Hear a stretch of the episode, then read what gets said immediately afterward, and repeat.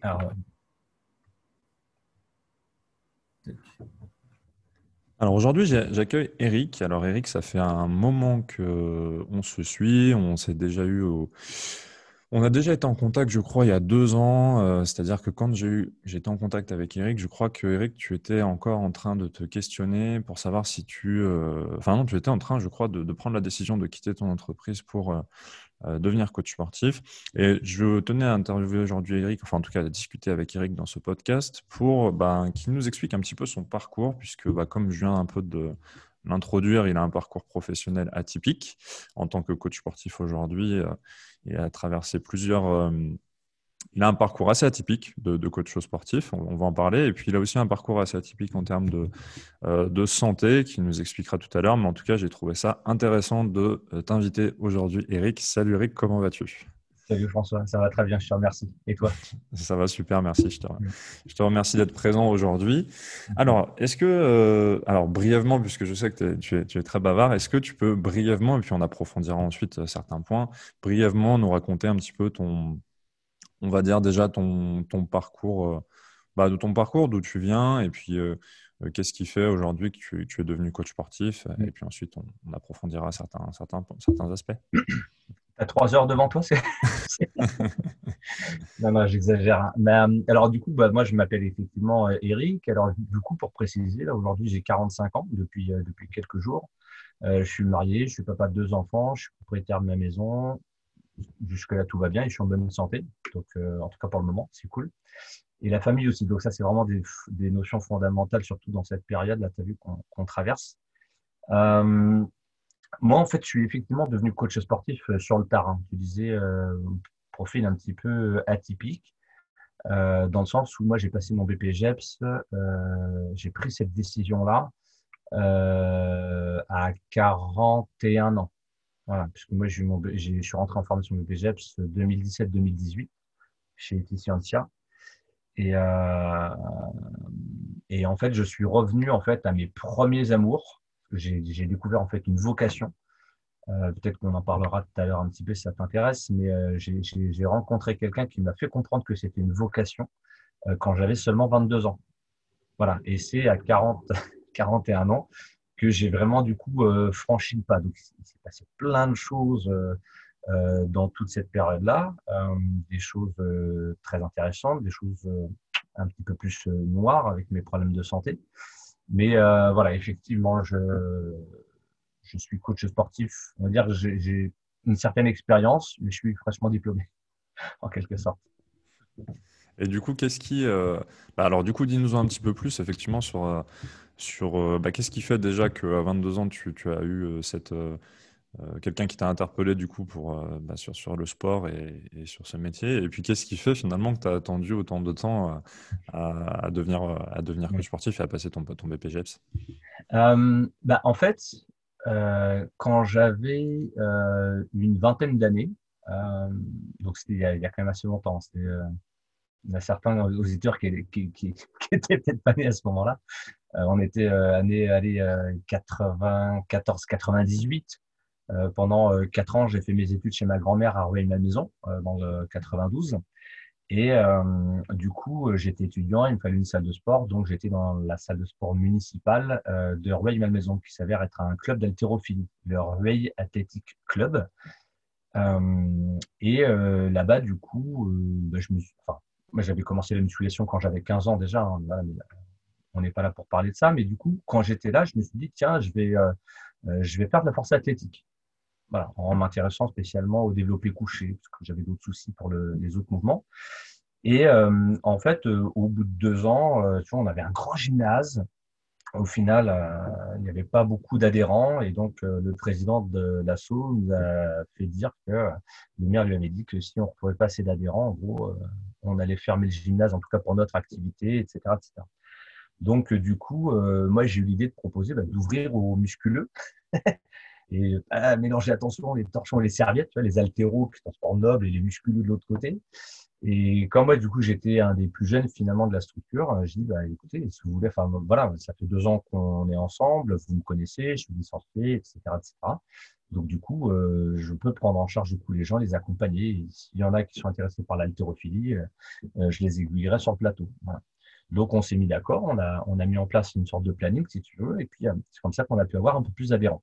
Et dans ces adhérents, il y avait un monsieur qui était en fort surpoids, qui est venu, euh, et qui euh, m'a demandé du coup des conseils, euh, qui m'a demandé du coup de l'entraîner un petit peu, qui m'a demandé du coup de le parer, enfin d'être avec lui pour les entraînements, qui m'a demandé après de lui faire un programme, et puis de fil en aiguille, qui, qui m'a demandé du coup des conseils sur l'alimentation, etc., etc. Et finalement, c'était ma première expérience de coaching avec ce monsieur-là. Donc forcément, à 22 ans, 20, ouais, 22, 23 ans à peu près, j'avais pas en fait les compétences, les capacités euh, que j'ai euh, aujourd'hui. Euh, parce que voilà, l'activité physique, le sport, je connaissais bien, même si je n'étais pas diplômé à cette époque-là. Et puis l'alimentation, de toute façon, je me suis toujours intéressé parce qu'il y a un lien très très proche entre les deux. Et donc, on va se projeter maintenant deux ans après. En gros, je finis mes études euh, et je rentre du coup, euh, enfin, j'allais rentrer dans, euh, pas dans ma ville natale, mais là où j'étais avec mes parents. Et du coup, au club, j'annonce, voilà, du coup, que je pars, donc que ce soit aux membres de l'association et puis à ceux que je coachais un petit peu comme ça, et notamment à ce mec-là. Et ce mec-là, bah, je vois, il fait vraiment une sale tête et tout ça. Il, il semblait être dégoûté un petit peu. Donc, il me dit, bah, écoute, Eric, avant que tu partes, viens voir un coup à la maison, je t'offre un verre, etc., etc. Donc je me dis c'est super sympa. Bon, ça fait juste quatre ans quasiment qu'on se connaît. Euh, c'est la première fois qu'il m'offre un verre. Bon, ok, pourquoi pas. Et je vais chez lui, je t'assure, c'était vraiment un, ça faisait vraiment un effet bizarre parce que euh, ça faisait, il y avait vraiment une ambiance de mort en fait entre sa femme, lui et moi. Et, euh, et je me dis mais qu'est-ce qu'il va m'annoncer quoi? Je, Franchement, je me suis posé la question. Je me suis dit il va m'annoncer qu'il a un cancer, qu'il a un truc comme ça, tu vois, terrible. Et au final, le mec me, me tape sur l'épaule. Il me dit franchement, Eric, je voulais te remercier parce que tu m'as sauvé la vie. 22 ans, 23 ans, je devais avoir, juste pour préciser. Là, tu as un mec de 40 piges, 45, je sais plus, qui te dit que tu lui as sauvé la vie. Donc là, je comprends pas très très bien. Et euh, du coup, ce que je ne savais pas en fait à cette époque-là, moi je voyais que le surpoids, mais en fait, il était en surpoids, donc enfin en obésité. Il avait du diabète, il avait du cholestérol, il avait de l'hypertension artérielle. Et euh, il a eu la chance en fait d'avoir un médecin traitant. Encore une fois, il faut se remettre dans le contexte il y a 20 ans. Aujourd'hui, les médecins, tu leur dis, enfin, ils détectent que tu as ça, ils te disent euh, prenez les médicaments. Hein. Sauf que pour déjà pour toutes ces pathologies chroniques, c'est l'activité physique qui doit être prescrite en première intention. Et là, le, médecin lui dit écoute, euh, j'ai oublié son prénom avec le temps, mais euh, il lui dit écoute, je te laisse trois mois pour te reprendre en main. Parce que le problème, c'est qu'après, si on met un médicament, un hypoglycémiant pour ton, ton, diabète, un hypocholestérolémiant, un hypotenseur, etc., etc., en fait, tu vas te ressortir de là avec 10 euh, médicaments et, euh, et tu vas, vas plus jamais t'en sortir, en fait. Donc, euh, il peut remercier son médecin qui été quand même relativement clairvoyant, clairement, à l'époque. Et donc, c'est dans ce contexte-là qu'il est arrivé à la salle de sport et qu'il m'a rencontré. Et sauf que moi, je ne voyais que le surpoids. Il ne m'avait pas dit, en fait, tout ça. Et comme je n'avais pas le professionnalisme que j'ai aujourd'hui, je ne m'étais pas plus intéressé, en fait, à ça. Et en fait, pour lui, du coup, je lui ai sauvé la vie parce que voilà, deux ans après, il avait perdu, je crois, 20 kilos, euh, plus de problème de diabète, plus de problème de cholestérol, plus de problème d'hypertension. Et le mec euh, revivait, clairement, il revivait. Donc il me dit, euh, tu m'as sauvé la vie. Alors moi déjà, je me dis, putain, c'est génial, c'est super, enfin, tu as fait un truc de ouf. Quoi. Tu, faisais, quoi comme métier à côté de ça en même temps, ou comme étude, ou comme qu'est-ce que tu faisais au niveau pro? Ouais, je faisais mes études de, de, BTS. J'étais en BTS euh, MAI, mécanique, automatisme industriel. Ouais, donc rien à voir. Euh, rien à voir. Vraiment rien à voir. Et, euh, mais voilà, j'ai toujours fait du sport depuis que j'étais gamin. J'ai découvert la musculation quand j'avais 15 ans et j'ai trouvé que c'était un super outil pour m'améliorer moi à mon petit niveau dans chacun des sports. Et c'est là que je me suis beaucoup plus intéressé du coup à ça, puis après à l'alimentation et que du coup, a priori, comme ça, j'ai pu aider ce, ce mec-là. Et, euh, et, je lui dis, ouais, non, mais enfin, c'est surtout toi finalement qui t'es aidé, parce que moi, c'est bien, je te guide, hein, mais euh, si tu passes pas l'action, tu, bah, tu passes pas l'action, quoi, et, tu changes pas. Et euh, le mec me regarde, il dit, si, si, si, si, si, si vraiment, tu m'as sauvé la vie. Et le truc qui m'a le plus tué, c'est qu'il me dit, et encore plus que ça, je commence à plus que sauver les vies, tu sais, ça bloque là-haut. Et le mec me dit, tu m'as permis d'être le super-héros de mon fils. Et là, je me dis d'être le super-héros de son fils. Enfin, je veux dire, il n'y a pas plus cher que la vie. Il y a pas, la vie, n'a pas de valeur, en fait. Et là, le super-héros de son fils. Donc, je ne comprends pas. Donc, il m'explique. Je vais essayer de faire bref. En gros, avant qu'on se connaisse, surpoids avec tous ses problèmes de santé, le mec n'était pas capable de monter les escaliers pour aller aux chambres à coucher. Et son fils, à ce moment-là, devait avoir euh, trois ans. Il commençait à faire quelques petites phrases, encore avec des RERE, e, mais euh, du coup, dans l'échange, tu sais, parent-enfant, même quand il ne parle pas beaucoup, il y a des choses qu'on ressent, en fait. Et, euh, donc, je pense que le fiston qui adorait, en fait, déjà les super-héros à l'époque, il adorait Superman, je, me souviens qu'il m'avait dit qu'il avait des posters de Superman, les, poupées, enfin les poupées, les, jouets Superman et tout ça. Euh, et, son père qui était lui pas capable de monter les escaliers tout seul. Donc il n'a jamais été lui, en tant que papa, en, était en mesure, alors qu'il le voulait, de prendre son fils dans ses bras, d'aller le border. Tu vois? Et lui raconter une histoire de Superman et de super-héros et de faire rêver son fils. Et euh, à cette époque-là, il s'est passé un truc entre deux, où du coup, il a compris que son fils lui avait dit, en gros, euh, t'inquiète pas, papa, un jour tu y arriveras. Un jour, tu seras mon super-héros. Et du coup, voilà, on, refait un bond deux ans après, quand finalement ça va mieux et qu'il m'invite là, et il me dit, euh, encore plus que m'avoir sauvé la vie, tu m'as permis d'être le super-héros de mon fils.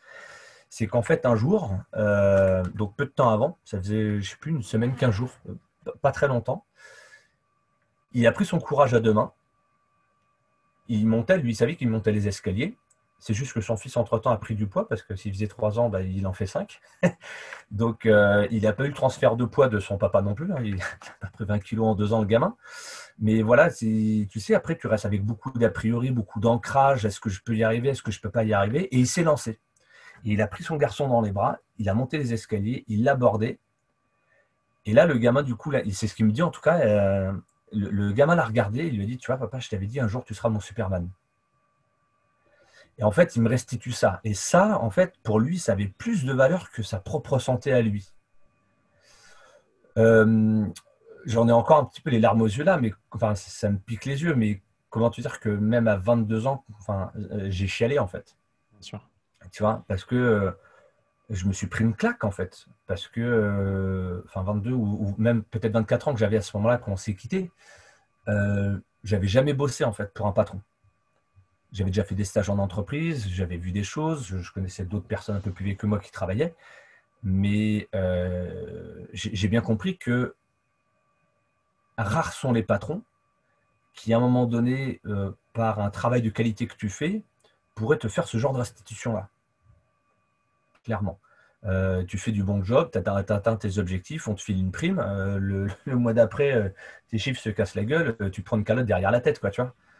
Tu t'en rends compte maintenant, mais est-ce qu'à l'époque, du coup, euh, tu t'avais pas encore, j'imagine, d'expérience professionnelle. Du coup, à l'époque, ça te fait pas tilt tout de suite, tu te dis pas tout de suite, bon bah tiens. Puis est-ce que tu savais déjà qu'il y avait le métier de coach sportif qui existait? Et si oui, euh, du coup, j'imagine que bah, tu étais dans tes études et que tu t'imaginais pas un instant en faire ton métier, quoi. Bah, c'est justement ça en fait. C'est-à-dire que là, je me suis mis une claque, je ne l'ai pas compris tout de suite. Enfin, j'ai compris que euh, la valeur que m'avait apporté ce monsieur-là, c'est pas de la valeur que j'aurais pu avoir euh, euh, dans un milieu professionnel classique avec un patron. Donc ça, je l'ai compris tout de suite. Après, il m'a fallu quand même un petit peu de temps pour intégrer tout ce qu'il venait de me dire, et notamment le euh, tu m'as permis d'être le super-héros de mon fils, qui ça était plus fort que sa propre valeur de vie à lui. Et, et du coup, le temps que j'intègre ça, à un moment donné, je me suis dit, c'est bon, je vais être coach sportif. La notion du personnel trainer n'était pas très très bien connue encore en France à cette époque-là, dans euh, milieu des années 90, enfin milieu fin des années 90. Mais du coup, je me suis dit, je vais être coach sportif pour aider les gens à être en meilleure forme et être en meilleure santé. Donc déjà à l'époque, tu, tu prends conscience, tu te dis, ah ouais, c'est ça que C'est ma vocation. J'ai découvert ma vocation. Euh, et euh, par contre, je connaissais les coachs de salle de sport à l'époque. Alors, vouloir faire un affront à mes collègues coachs sportifs en salle de sport, d'accord? Mais pour avoir été aussi en salle de sport avec euh, les gérants de salle de sport ou les coachs qui disent on va te faire un programme personnalisé, Non, en fait, on, sait tous aujourd'hui, chers collègues, qu'on ne fait pas de programme personnalisé pour nos clients quand on travaille pour la salle de sport. On leur fait un programme personnalisé. Du coup, après, si la salle nous autorise à faire du coaching privé avec nos clients, mais du coup, quand la salle donne le, programme, ce n'est pas un programme personnalisé. Voilà. Mais en tout cas, à l'époque, encore une fois, il faut se remettre dans le contexte d'il y a 20 ans, euh, les salles de sport, ouais, c'est programme personnalisé, même encore aujourd'hui, alors qu'en fait, c'est un programme qui est prédéterminé que le head coach ou voilà, le rassemblement des coachs, ils ont fait voilà, un femme, homme, euh, deux, trois, quatre fois par semaine, perte de poids, prise de muscle, remise en forme, et puis euh, basta. quoi. Voilà. Donc ça ne veut pas dire que c'est de la merde, hein, ces programmes, c'est pas ce que je dis. Hein. Mais moi, je ne voulais pas faire ça. Euh, je voulais vraiment travailler personnellement, individuellement avec une personne. Donc c'est pour ça que je m'étais toujours dit, pas coach sportif en salle de sport, mais coach privé. Euh, et encore une fois, je veux que personne se sente vexé dans les coachs de salle de sport. J'en connais beaucoup et puis ils font un travail remarquable et, des trucs que moi je pourrais pas faire non plus. Euh, chacun son, truc. On a une palette de disciplines dans notre job euh, qui, est vraiment très large et je pense qu'il y a de la place pour tout le monde. Mais voilà, moi c'était vraiment ça que je voulais faire. Et bah, du coup, je me suis renseigné à l'époque pour justement arrêter mes études, enfin finir mon BTS parce qu'il fallait que je le finisse, mais pour du coup changer et à l'époque, il y avait le BE QMS. Donc le brevet d'État. QMS, c'était euh, haltérophilie, euh, culturisme, euh, musculation d'entretien et sportive, un truc comme ça de, mémoire.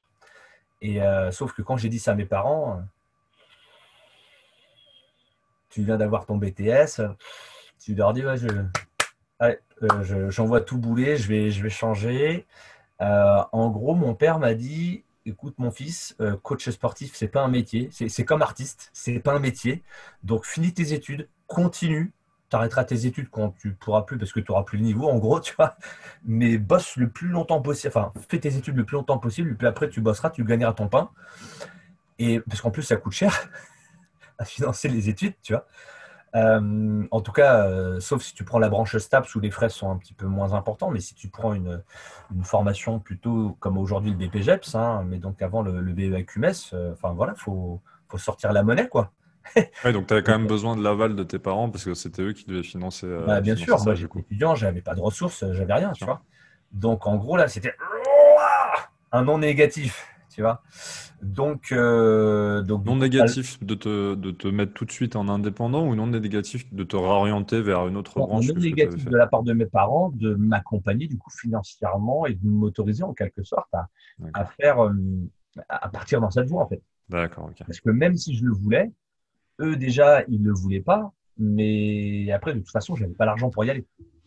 Mais ça, c'est hyper euh, français, je trouve. De, une fois qu'on est dans une filière, de, vouloir en sortir tout de suite, les gens te regardent avec des grands yeux, alors que bah, là, tu avais 22 ans. Moi, je sais que pareil, à 18 ans, 20 euh, ans, je me suis réorienté.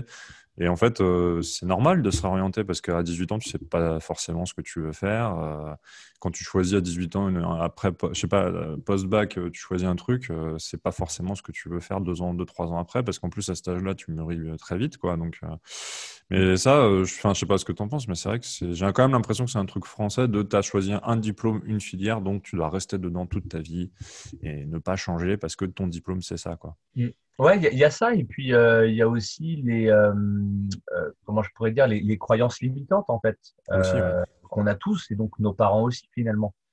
coach sportif, c'est pas un métier. Oui. croyance limitante. Mon père aujourd'hui a plus de 70 ans. il a été bloqué du dos pendant je sais pas combien de temps. Il a été soigné par, enfin soigné, essayé d'être soulagé par la médecine traditionnelle jusqu'à un moment donné où euh, son, médecin kiné euh, lui a conseillé, lui a conseillé en fait de faire des infiltrations parce que il a une hernie discale, parce que si, parce que ça, et puis il est bloqué, il marchait plus quoi. Il faisait plus de 10 mètres chez lui, tu vois. Donc, euh, alors qu'il faisait de la randonnée dans un groupe de randonnée de, gens du, on va dire, du troisième âge, tu vois. Euh, donc, gros souci. Et puis, à un moment donné, quand j'ai vu ça, je me suis dit, écoute, on va passer une journée ensemble et puis on, va tester le truc, quoi. Je vais donner un protocole à suivre adapté, encore une fois. Euh, et, en un mois, déjà, ça allait beaucoup mieux. Et puis, euh, en fait, il n'a pas eu besoin d'avoir des infiltrations ou de penser à une opération, etc. etc. Donc, juste pour cette partie-là, en fait, finalement, il a compris après coup que bah, coach sportif, euh, encore une fois, ça dépend des coachs sportifs. C'est comme dans tous les métiers. Il y a des excellents Et il y, a des... il y en a qui ont un diplôme, mais voilà, hein, ça ne vaut pas forcément beaucoup. Et c'est valable, pas de critique, mais c'est valable pour tous les métiers. Chez les médecins, hein, il y a des excellents médecins, et il y en a qui ont leur diplôme de médecine, mais c'est des branquignoles, et on le sait. D'accord? Euh, Chez les garagistes, ils ont tous, euh, a priori, un diplôme de BEP euh, ou, bac pro par exemple mécanique, mais tu prends le même diplôme, la même formation, il y en a qui vont être excellents et puis il y en a qui vont être des. Euh, parce qu'il y a aussi euh, quel est le savoir-être de la personne qui compte en plus du savoir-faire. Quoi. Savoir-faire, c'est bien, mais si tu es une tête de con et que tu n'as pas envie d'aider ton, ton coaché ou ton client, à un moment donné, il manque quelque chose. Quoi. Donc, c'est aussi de la personnalité. Donc, euh, il y a effectivement ce que tu disais, mais il y a aussi le fait des croyances limitantes et de dire que bah, c'est un métier du coup qui fait peur parce que euh, c'est comme artiste, c'est pas un métier, ça sert à rien ou voilà, tu vois ce que je veux dire? Parce que tu leur euh, avais vendu le truc comme je veux être coach sportif en salarié ou je veux être coach sportif en indépendant? Je m'en souviens plus. Parce qu'en plus, je trouve que si en plus tu dis qu'en même temps tu veux te lancer en indépendant, je trouve que du coup il y a les deux croyances limitantes. C'est ok, le métier on connaît pas, donc euh, c'est on veut pas. Mais en plus, euh, ah, tu vas créer, ah ouais, tu veux te monter en indépendant, créer une entreprise. Alors là, ça te fait double, euh, double, peur, quoi, et double effet qui se coule. Qui se pas cool du coup pour les. Qui se pas cool, exactement. Mais non, non. alors je, je, je, crois me souvenir qu'on n'avait même pas abordé cette notion-là. C'était juste vraiment de changer. De changer d'orientation, les frais pédagogiques euh, qui coûtent cher. Hein.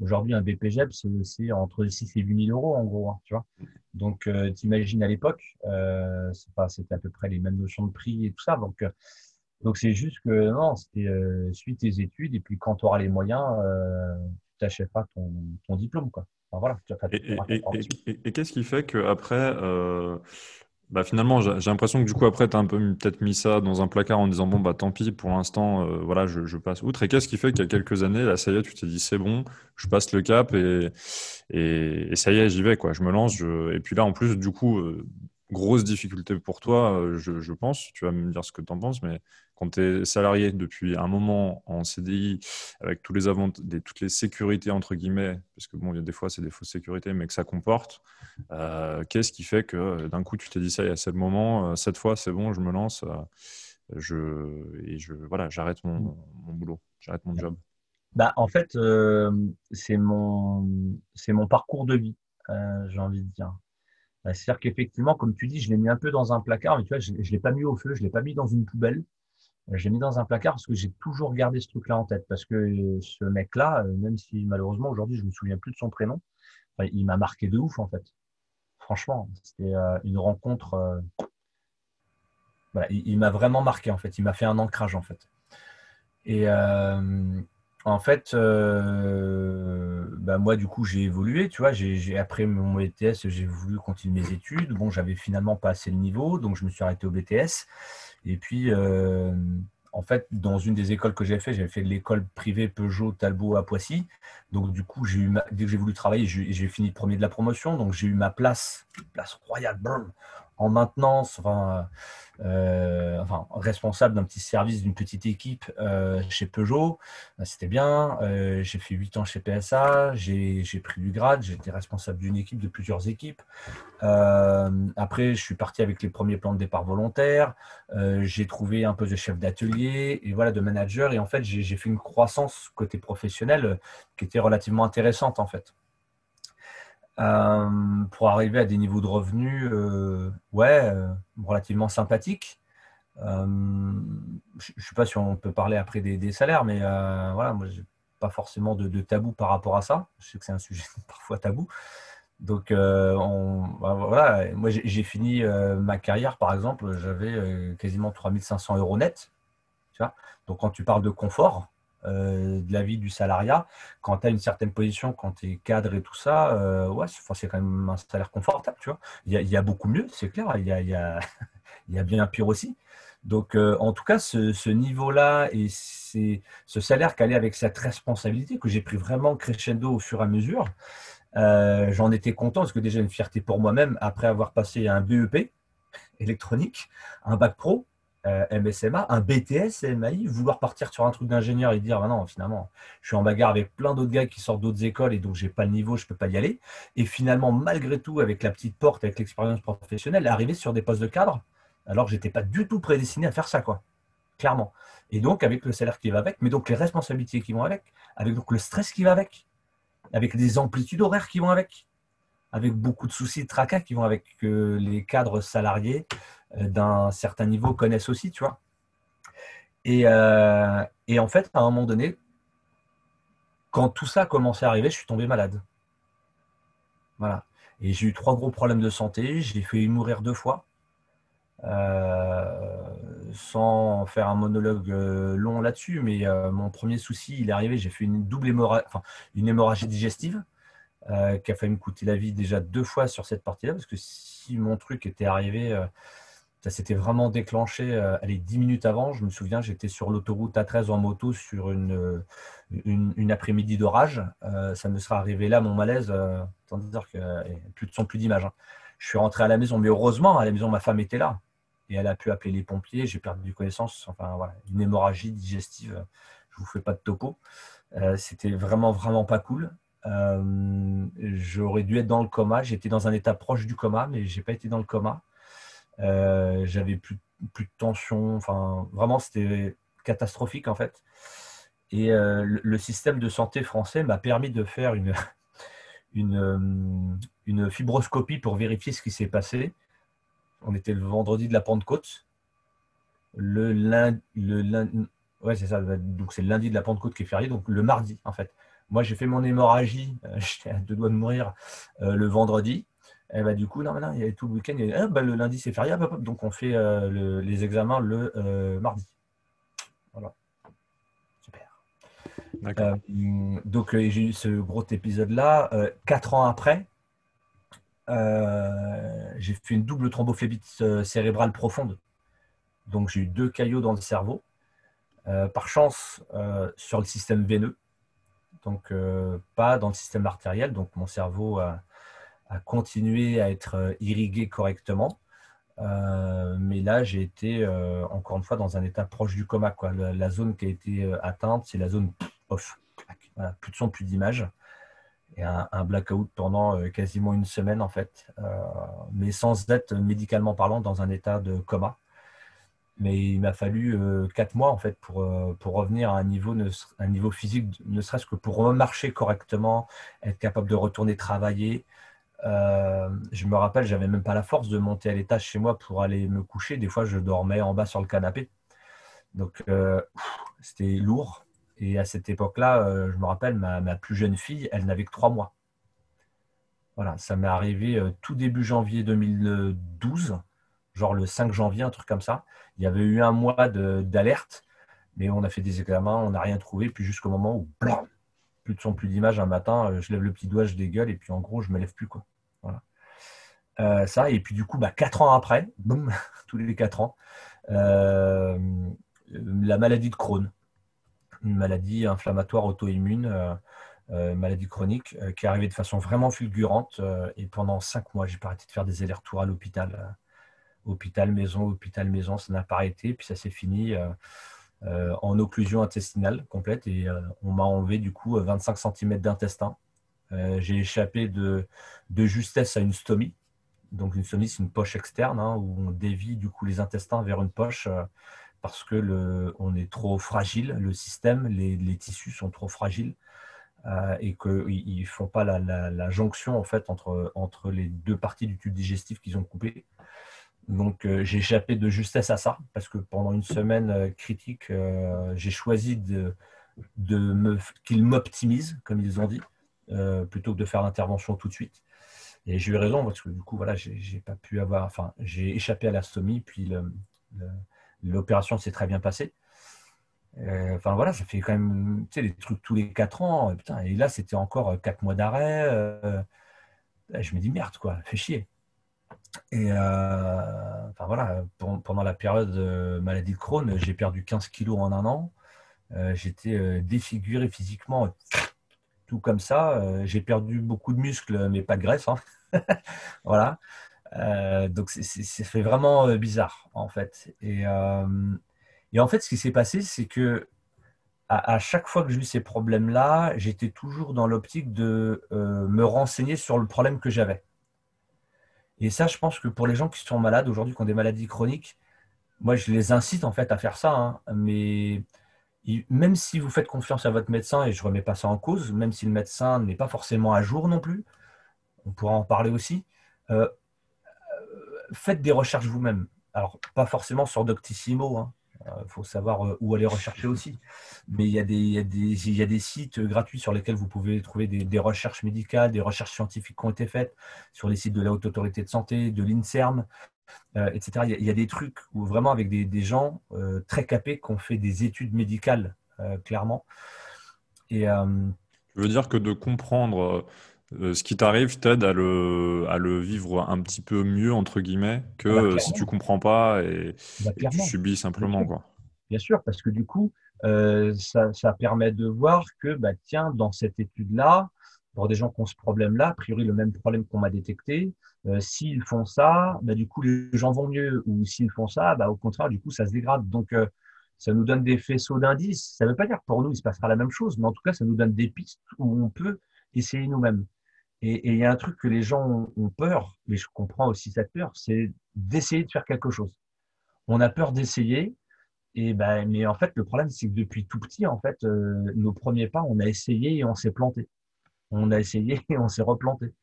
Et même encore adulte, hein, on, marche, on essaie de courir très très vite et puis on se casse la gueule des problèmes de coordination qui arrivent euh, quand on est dans le rouge. Ben voilà. Mais du coup, dans, notre, dans toutes les périodes de notre vie, dans toutes les thématiques de notre vie, euh, et encore plus dans la santé, quand on a des problèmes, il faut essayer de tester. Mais il ne faut pas partir dans le vide en fait faut essayer de se baser sur un truc, comme nous, euh, coach sportif, avec un, protocole d'entraînement. Euh, a priori, ça devrait fonctionner. On, est à ce niveau-là. Si je fais ça, je devrais en attendre tel résultat. Et j'observe, je, mesure. Et si je n'ai pas ces résultats-là, euh, je corrige, j'adapte et je teste autre chose. Peut-être que la personne ne réagit, pas, à ce type de stimuli, tu vois. Mais du coup, en fait, les gens, quand ils ont des problèmes de santé, c'est ce qu'ils devraient faire. En tout cas, moi, c'est ma conviction personnelle. Et, euh, si tu ne te permets pas de faire ça, ça veut dire qu'effectivement, tu n'as qu'un seul son de cloche, qui est celui de ton médecin, qui malheureusement peut-être n'a pas le temps de se remettre à jour et qui peut-être n'a que ces informations des années 80-90 quand il a eu son diplôme.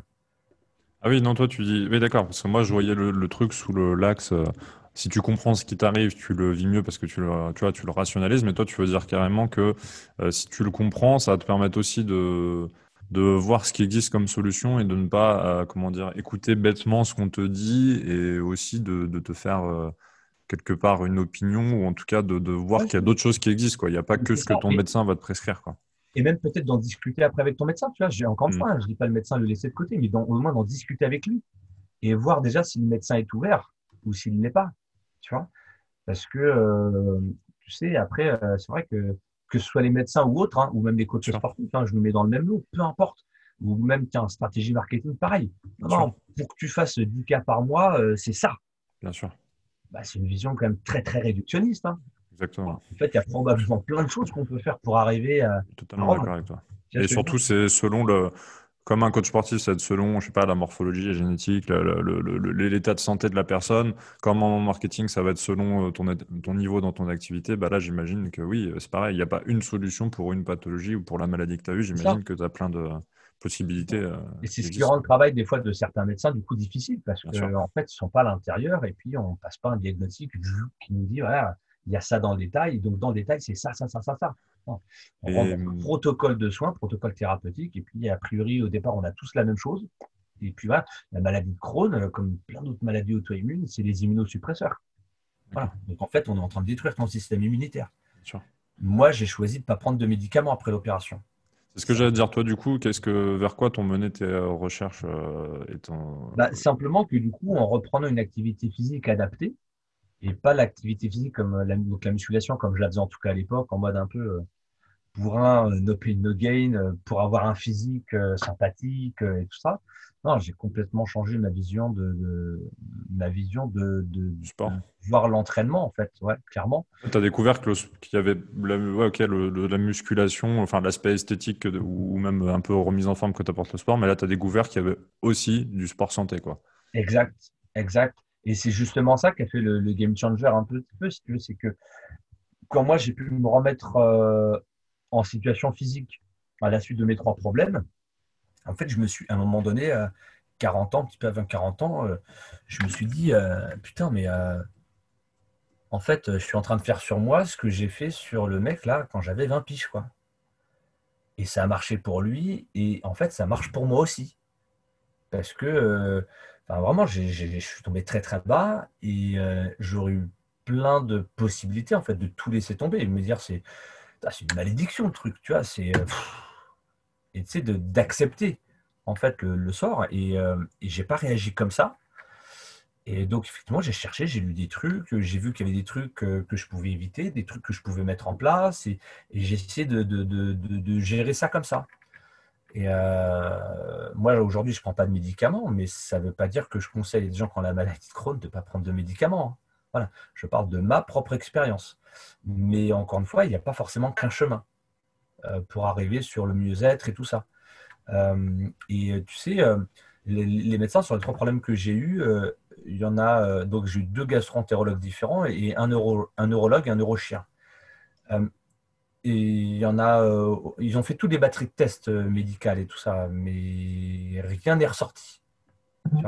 Même pour la maladie de Crohn, par exemple, j'ai pas les, j'ai pas les, les, facteurs biologiques qui montrent que du coup j'ai les, que j'ai la maladie de Crohn en fait. C'est le faisceau d'indices euh, de ma santé, euh, l'analyse qu'ils ont fait sur mon morceau d'intestin qui leur dit mais si ça c'est la photo de la maladie de Crohn.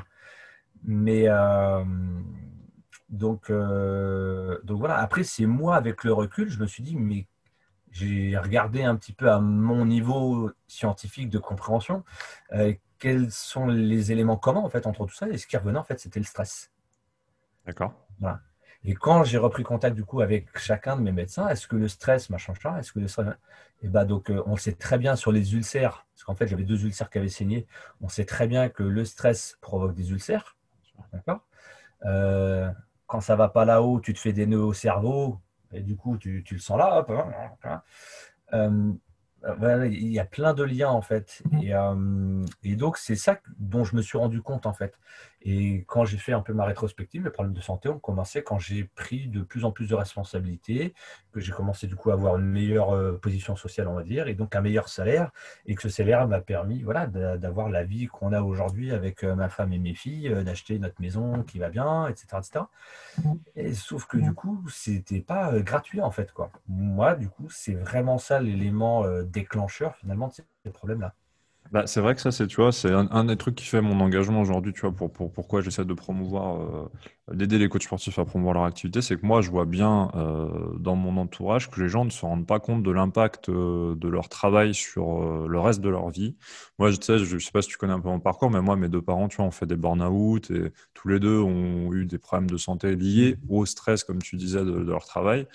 Et en fait, euh, tu vois, autour de moi, mes potes me disent, mais pourquoi tu montes une boîte? Pourquoi tu te fais chier? Pourquoi est-ce que tu vas pas prendre un CDI, machin, etc. Alors, il y a l'aspect liberté, euh, tu vois, que, que ça t'apporte, mais ils n'arrivent pas à, tu vois, à comprendre aussi le fait que, en fait, sur le long terme, euh, aujourd'hui, le travail tel qu'on le voit, enfin, en tout cas en Occident, le travail tel qu'il est fait, les conditions de travail qu'on a sont tellement stressantes et tellement Enfin, c'est pas, enfin, ça te t'aide pas à te construire mentalement et au contraire, ça te détruit un peu. Lentement, en fait, c'est à petit feu. Donc, tu t'en rends pas compte jusqu'au jour où bah, il y a des burn-out ou des, ce qui t'est arrivé, euh, ce qui t'est arrivé, quoi. Et je trouve ça chaud, quoi. Ouais, c'est exactement ça. Et c'est pour ça que, euh, après, je me suis dit, euh, mais en fait, passe-moi l'expression, mais il n'y a pas à tortiller du cul pour chier droit, quoi. je, je suis fait pour ça comme si finalement, en fait, euh, tu sais, ces signaux-là, ces problèmes de santé que j'ai eus, euh, ceux qui font un petit peu de développement personnel, de travail sur le mental et tout ça, vont, comprendre ce que je dis. Puis pour d'autres, ça va paraître un petit peu. Euh, ouais, enfin, c'est facile de dire a posteriori, mais on dit souvent tu sais, que les choses n'arrivent pas par hasard. Bien sûr. et du coup, encore une fois, ça dépend face à la situation qui t'arrive, ça dépend comment tu la prends. Soit tu la prends en mode défaitiste, en mode de toute façon c'est une fatalité, etc., etc. Puis putain, tous les quatre ans, j'ai des problèmes. Et puis, en fait, si tu es ce que tu penses, en fait. Tu vois Donc, en fait, ça veut dire que malencontreusement, euh, inconsciemment, tu es en train de créer une spirale, en fait, où tu créer en fait des, maladies euh, et, tu, ne te donnes pas les moyens de sortir de ce cercle vicieux là, quoi, tu vois. Et, euh, et, en fait, on est ce qu'on pense. Donc le travail sur le mental, il est super important. Et c'est pour ça qu'après, moi, voilà, quand j'ai vu que je m'étais sorti de ça, je me suis dit, voilà, tu es fait pour ça en fait clairement. Ça a créé une vocation chez toi de. Euh, ah, tu sais, la, vocation que j'avais découverte quand j'avais 22 euh, à 25 ans. Ça l'a réveillé, quoi. Ça m'a, voilà, ça, l'a réveillé. Je suis autonome financièrement. Euh, j'ai autonome ne veut pas dire libre, hein. mais je suis autonome financièrement. J'ai un niveau de revenu de ça. Ok, bon, je suis avec un employeur. J'en ai parlé à mon emploi. Ok, alors déjà, c'est putain, qu'est-ce que je fais pour devenir coach sportif? Rien que ça, on pourrait faire un podcast. Qu'est-ce que je fais pour devenir coach sportif quand je suis salarié en CDI quelles sont les bonnes questions à se poser? On, pourrait en parler longuement. Mais c'est vrai que en plus, quand tu as 40 ans, c'est pas évident. Quand tu as 40 ans, que tu as une femme, tu as deux enfants, que tu es propriétaire de ta maison, et que tu es en train de dire à ta femme, bah, je sais que ça a été tendu hein, entre nous. Hein. Ouais, mais ok, tu fais ton truc, mais qu'est-ce qui paye Enfin, comment on paye Ma femme travaille, hein. Mais le salaire de ma femme paye le, en gros le loyer de la maison, paye le crédit de la maison pour situer l'échelle de niveau du risque. c'est pour ça que tout à l'heure, je te disais que c'est ouf que tu aies réussi à, passer le cap alors que tu avais sécurité financière, que tu avais, euh, ta petite famille derrière, etc. Je trouve que c'est encore plus dur que euh, déjà, tu vois, quand tu sors des études, moi j'ai monté ma boîte en sortant des études, je trouvais c'était déjà mentalement un cap à passer. Mais alors j'imagine quand tu as 20 ans ou je sais plus, euh, je sais pas combien tu avais d'années de, salariat et de, en plus toute la famille derrière, les risques financiers, etc. Si, tu ne réussis pas à faire ton truc, euh, tu, plantes, tout le monde en fait. Ah c'est ça. Donc, euh, ne serait-ce que, ne serait-ce que l'année d'études, tu vois. Euh, du coup, il faut demander des subventions, il faut demander des prises en charge. Alors, le patron, lui, il était OK pour me laisser partir pendant un an, tu vois. Mais, mais OK, mais ça veut dire que, attends, les, les 7000 euros du BPGEPS, moi, je ne peux pas les payer. Bah, tu vois, je suis, j'ai un revenu sympathique, mais ça ne veut pas dire que j'ai 15 000 euros de trésorerie de côté, tu vois.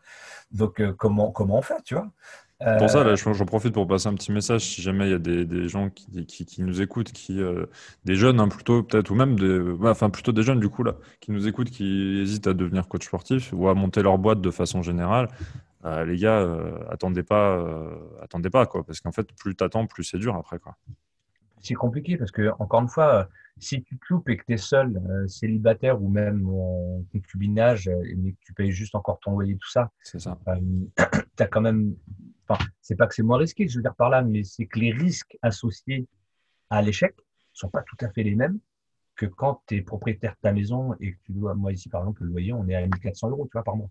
Euh, mais j'ai ma femme, j'ai deux enfants. Euh, en fait, euh, ma femme, elle m'a dit, tu te démerdes comme tu veux, hein, mais moi, je veux pas revendre la maison. Bien sûr. Je veux pas pour ton bonheur à toi, euh, même si elle comprend très bien, attention, elle comprend très bien mon bonheur, le fait de vouloir sortir de ce système qui finalement, malencontreusement, comme tu dis, à petit feu m'a rendu malade et elle sait très bien les dégâts que ça a eu euh, bah, sur elle, sur, sur notre vie privée, sur, euh, sur mes enfants, quand vu les papas partir, revenir, partir, revenir à l'hôpital sans cesse et tout ça. voilà, il, il se passe des choses, hein, tu vois, clairement. Donc, même si elle comprend qu'elle ne veut plus voir ça, que ma porte de sortie, c'était d'aller dans cette voie-là, ok, mais il y a le risque. Donc la balance bénéfice-risque, encore une fois, elle revient ici, tu vois. Euh, donc euh, voilà, il fallait que je trouve le moyen de, financer mon BPGEPS. Euh, j'ai fait une demande au fonds GESIF qui a été refusée, j'ai été pugnace, machin, boum, finalement, il a été accepté. Mais enfin, le financement a été accepté. une semaine après, je rentrais, rentrais en formation, quoi. pour me préparer sur les TEP, les tests d'exigence préalable, c'était pareil. Euh, sur le développé couché, j'étais euh, à l'aise, euh, ready. pour les tractions, ça allait. Pour les squats, j'étais une quiche. Parce que problème de genou, problème de dos. Et, c'était un vrai travail. Et j'ai pris le truc comme si c'était un vrai projet.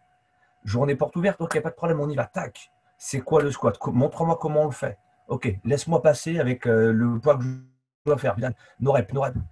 Putain, vache C'est quand les épreuves? C'est dans trois mois. Ok, pas de problème. et, je, me prépare comme si je préparais un de mes gars.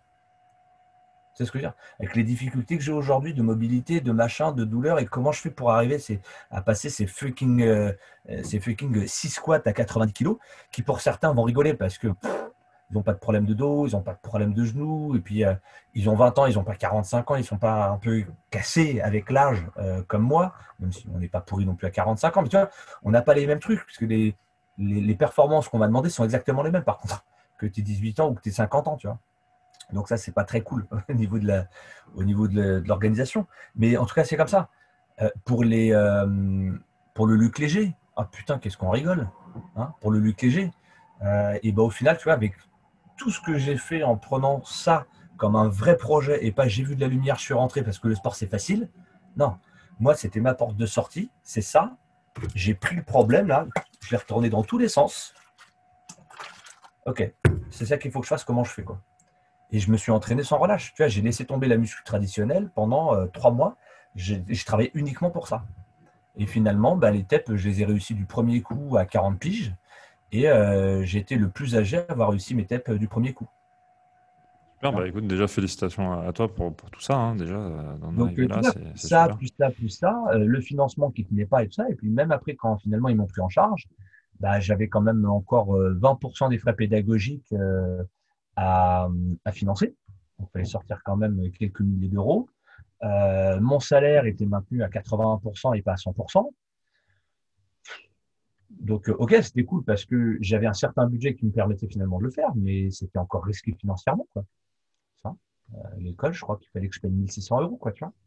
Donc, c'est en disant, ok, je fais un plan et euh, je me prends des clients, je peux faire des coachings rémunérés légalement pendant que je suis en formation. Donc, c'est ça qui va m'aider du coup à financer. Je m'étais arrangé avec l'école pour étaler le paiement sur toute l'année.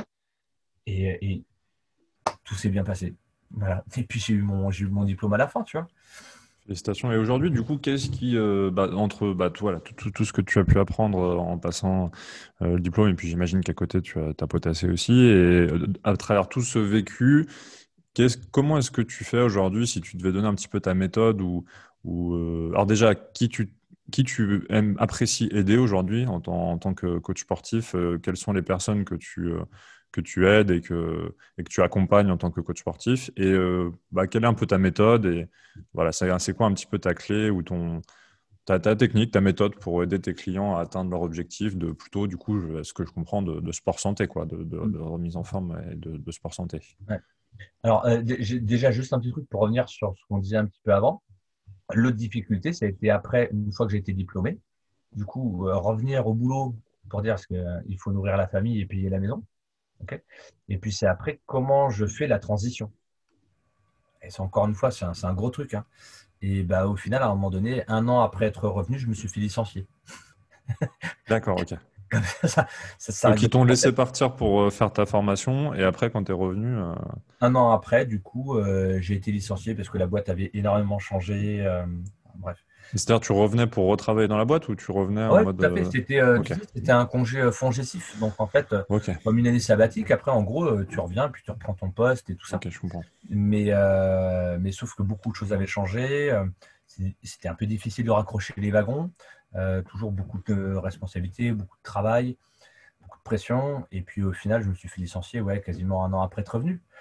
Et je me fais licencier en, donc en septembre 2019. Donc, je me lance à 100%. Novembre 2019, je ferai mes, premiers contrats de trois mois et tout ça. Donc, euh, ça marche bien, super chiffre d'affaires. Décembre, parce que c'est un petit peu la gueule, mais c'est pas mal. Janvier, février, boum, mars, bam Covid, on stoppe tout parce que moi j'étais 100% euh, en fait en, coaching privé en fait à domicile. Donc là, en mars, on ferme tout et finalement, euh, tu es en plein vol en quelque sorte, trois mois après t'être lancé quoi, tu vois. Mmh Donc pareil, la, gestion de ce truc, euh, tu sais, euh, passer du. après 10 ans de moins éloigné au service dans cette boîte, euh, tu te fais licencier sans que tu comprennes vraiment pourquoi et les raisons, que c'était pas trop justifié. bref. Et tu dis, merde, du coup, qu'est-ce que je fais? Je repense à la sécurité de mon foyer. Est-ce que je retourne dans le salariat à 100% pour avoir un revenu correct? Est-ce que finalement, j'en profite pour faire un 50-50 sur un mi-temps pour essayer de développer le truc en parallèle? Euh, ou est-ce que, what the fuck, du coup, c'est le deuxième pied, on m'a poussé de l'avion, et maintenant tu dois voler tout seul.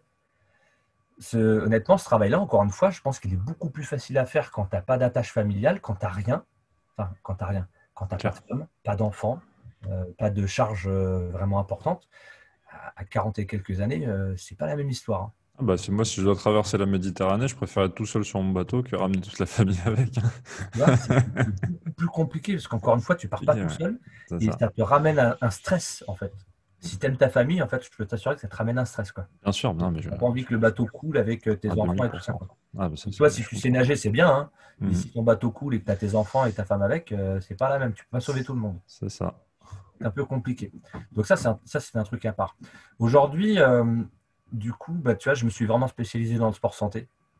C'est pour ça qu'après, j'ai fait euh, aussi une formation euh, sport santé, une certification sport santé, sport sur ordonnance.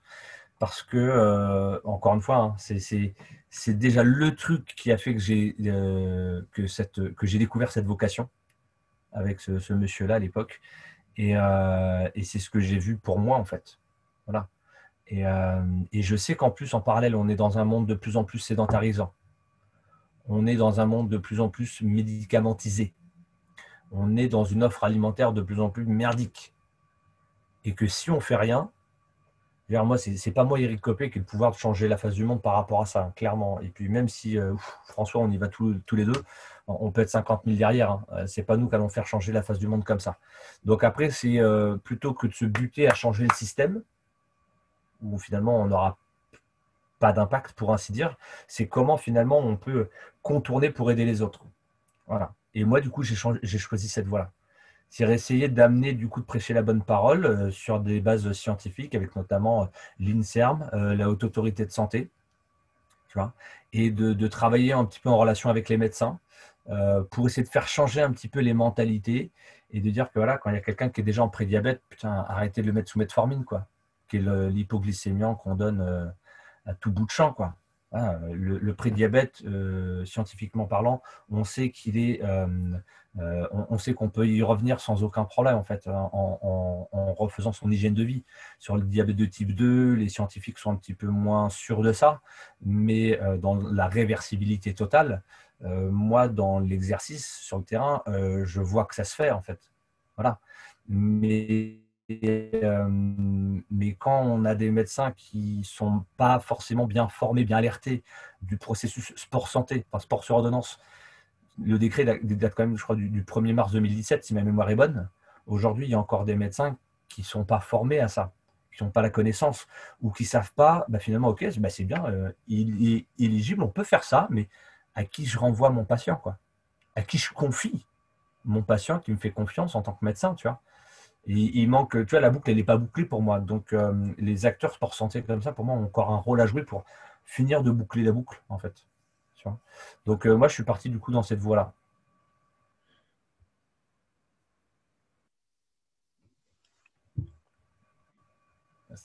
Donc euh, voilà, je pense que nous, on a vraiment un rôle à jouer là-dedans. On doit, justement se rapprocher des médecins, on doit se rapprocher aussi même des kinés hein, pour travailler ensemble.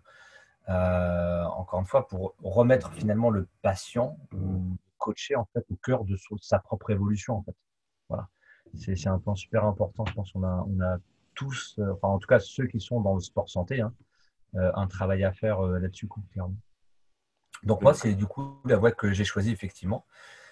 Euh, ce qui fait que du coup, effectivement, pour passer sur un process après euh, digitalisé, tu vas digitaliser mon accompagnement, euh, ce que je fais pour mes clients, ma façon de les aider, bah, c'est aussi une niche, si on parle marketingment parlant. c'est aussi une niche un peu particulière qui est un petit peu différente de la perte de poids. ça ne veut pas dire que c'est une niche qui n'est pas faisable, hein, clairement. Hein. Je pense que justement, on est au début du truc, il y a beaucoup de choses à faire. Il ne faut juste pas le faire n'importe comment.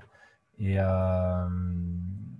et on joue quand même avec la, santé des gens. Donc, euh, c'est pour ça que je pense que voilà, le, les, relations en fait après avec le corps médical ou paramédical euh, sont, des, sont des points importants pour mettre après un système en ligne, parce que c'est ce que j'aimerais faire hein, quand même au final, euh, pour bah, ne serait-ce que passer aussi plus de temps avec, avec ma famille. c'est c'est peut-être, je pense, en tout cas, alors ça peut être une croyance limitante, hein, c'est peut-être moins évident que euh, se lancer sur le marché de la perte de poids, qui est aussi en même temps bien saturé, sauf si on arrive vraiment à dire bah, c'est de la perte de poids pour telle, telle, telle, telle, telle catégorie de personnes, et où là, hop, là, on, s'éloigne de, l'océan euh, de la même couleur. Parce que là, typiquement, quel est le, précisément, quelle est la, bah, le type de personnes qui te suivent, par exemple, s'il y a des gens qui nous écoutent, euh, donc toi, tu travailles sur, euh, sur Paris, sur, enfin, en Ile-de-France, et Ouais, si par exemple, la personne écoute, euh, voilà, en Ile-de-France, comment est-ce que, euh, bah, voilà, est-ce que tu peux l'accompagner? Comment, euh, voilà, quel type de personne tu, tu, tu accompagnes? Euh, en fait, euh, donc moi, ouais, je suis basé dans le Val d'Oise en fait. hein. donc, euh, je fais un peu Val d'Oise, euh, sud de l'Oise également, euh, parce que je fais partie d'un collectif euh, santé bien-être euh, qui s'appelle Mon Rêve, qui est basé à Chantilly. Voilà, donc j'interviens aussi dans ce sec- secteur-là. Mais euh, en fait, les, personnes du coup qui me font confiance, euh, alors pour le moment, c'est pas forcément des personnes qui ont des pathologies, même si j'en ai déjà eu. Euh, alors, je, dis ça, mais si j'ai encore aujourd'hui une personne qui a une SEP, une, une, une sclérose en plaques, avec qui, ben, du coup, on se rend compte qu'il y a beaucoup de travail à faire. Et c'est vrai que c'est ça, c'est du coup, pour faire une petite aparté, dans le milieu sport-santé, c'est c'est assez particulier parce que des fois, il y a les patients, donc les malades, ils ont un objectif, raffermissement musculaire, euh, silhouette, euh, etc., etc. Mais du coup, leur objectif, c'est pas forcément l'objectif euh, comment j'améliore mes conditions de santé, tu vois. Et sauf que nous, euh, bah, par rapport à son problème de santé, on a des recommandations médicales euh, qui font foi.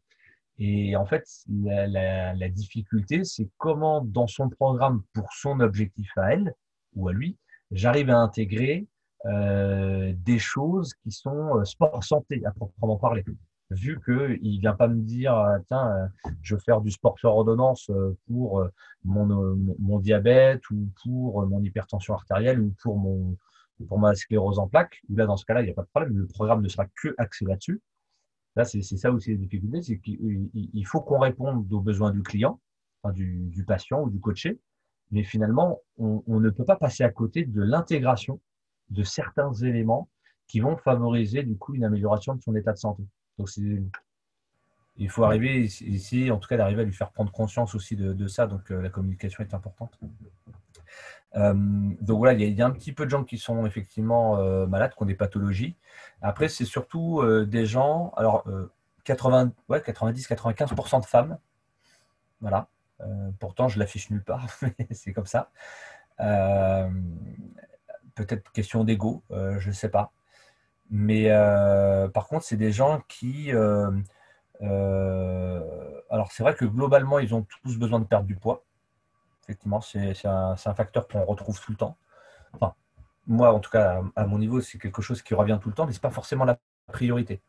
La priorité, c'est vraiment euh, des gens, alors, soit qui veulent prendre soin d'eux, ils ont compris que euh, s'ils veulent continuer à vivre euh, correctement, en bonne santé, s'ils veulent continuer, par exemple, ou, se mettre à un moment donné à faire du foot avec leur gamin qui a 5 ans aujourd'hui, qui commence à cavaler avec le ballon dans le jardin, et qu'à un moment donné, euh, quand il sera plus grand, il faudra qu'il aille au parc municipal et puis jouer au foot avec papa qui fait 115 kilos, par exemple.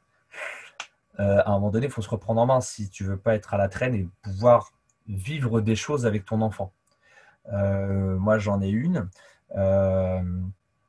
qui, par exemple, son déclencheur, ça a été. Alors, elle a eu le Covid, d'accord, en, mars 2020, et son déclencheur, ça a été du coup la naissance de sa petite fille. Euh, ou sa nièce, je sais plus, sa petite nièce, euh, qui, qui, est arrivée là en fait. Et en fait, elle s'est dit, mais non, enfin voilà, elle est, elle a été désaturée, désaturée, elle n'a pas été dans le coma et tout ça, mais elle est quand même passée proche d'un truc où voilà. Et euh, elle s'est dit mais non en fait il faut que je me reprenne en main quoi. Enfin j'ai besoin de je, me sens le besoin pour profiter de ma petite nièce euh, ou de ma petite fille euh, de, de ben, en fait de vivre simplement en meilleure santé possible parce que moins je suis en bonne santé moins je vais la voir moins je vais pouvoir me déplacer moins ceci moins cela. Donc ou alors c'est des gens qui vont s'être oubliés. Par exemple j'ai alors j'ai deux typologies de public là-dessus. Chef d'entreprise qui a créé sa société, par exemple, euh, quand il avait 25-30 ans, et qui aujourd'hui, à 45 ans, finalement, se rend compte qu'il s'est complètement oublié, en fait, puisqu'il a fait passer son entreprise avant. Alors après, finalement, il passe beaucoup de temps là-dessus, mais est-ce qu'il a oublié sa famille aussi ou pas? Ça, c'est encore un autre sujet, d'accord?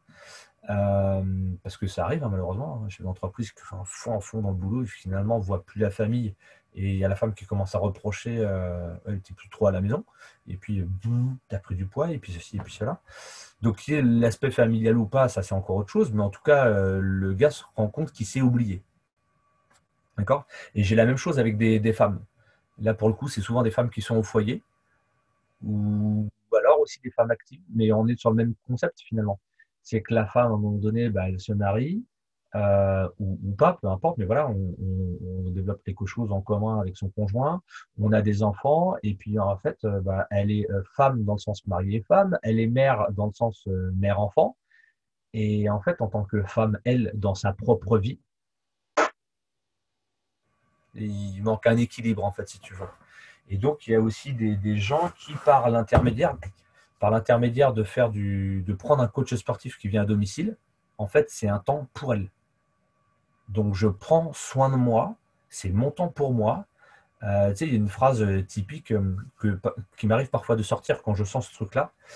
Et je leur dis, qu'est-ce que tu adorais faire en fait avec tes copines avant le Covid et il y en a, bah, ça va être aller, euh, bah, du coup, avec deux, trois copines, tous les trimestres, on allait au salon d'esthétique et puis c'était la journée où on se faisait chouchouter.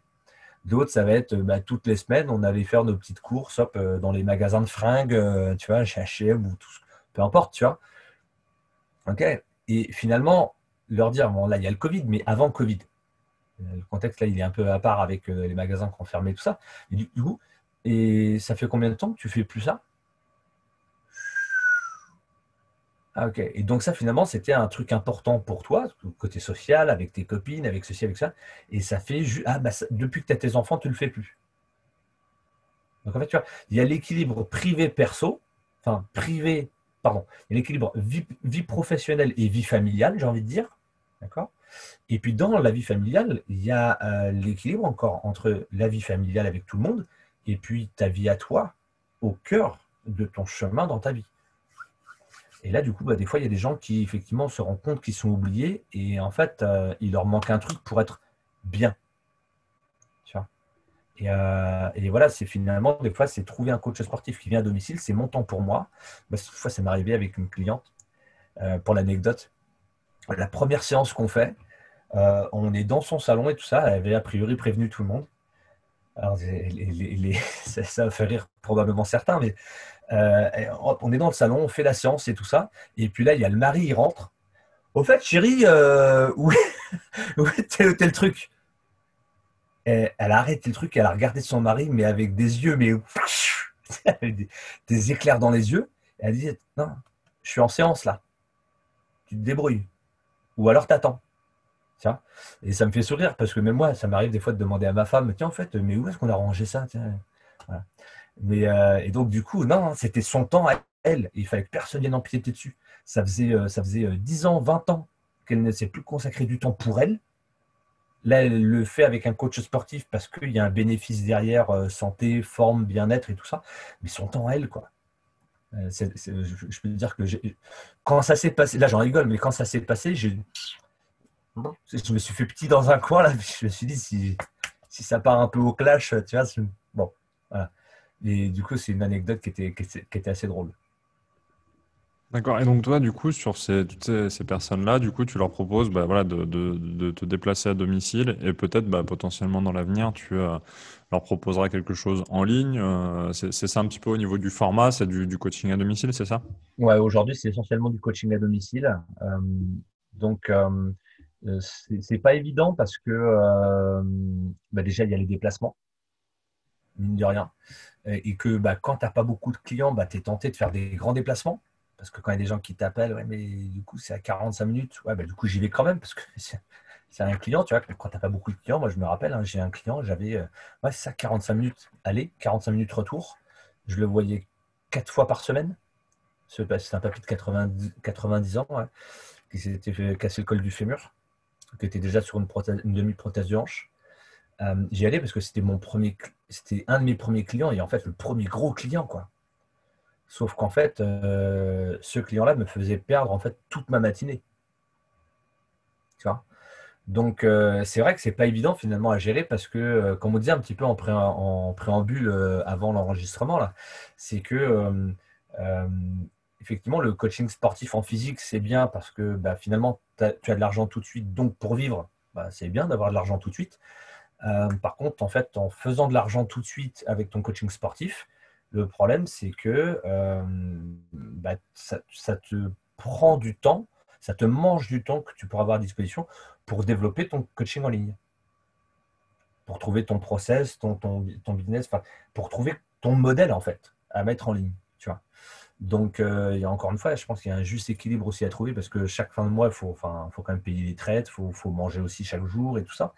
Mais c'est un juste équilibre à trouver. Quoi. Et donc, euh, cette notion aussi de zone de, chalandise, euh, jusqu'où je m'autorise à aller ou pas, elle est aussi super importante parce que si tu fais une session, par exemple, même qui dure une heure ou 45 minutes, après, peu importe le format, mais que tu dois faire une heure, une heure de trajet au total, bah, ce n'est pas la même chose que si les gens étaient à 10 minutes de chez toi.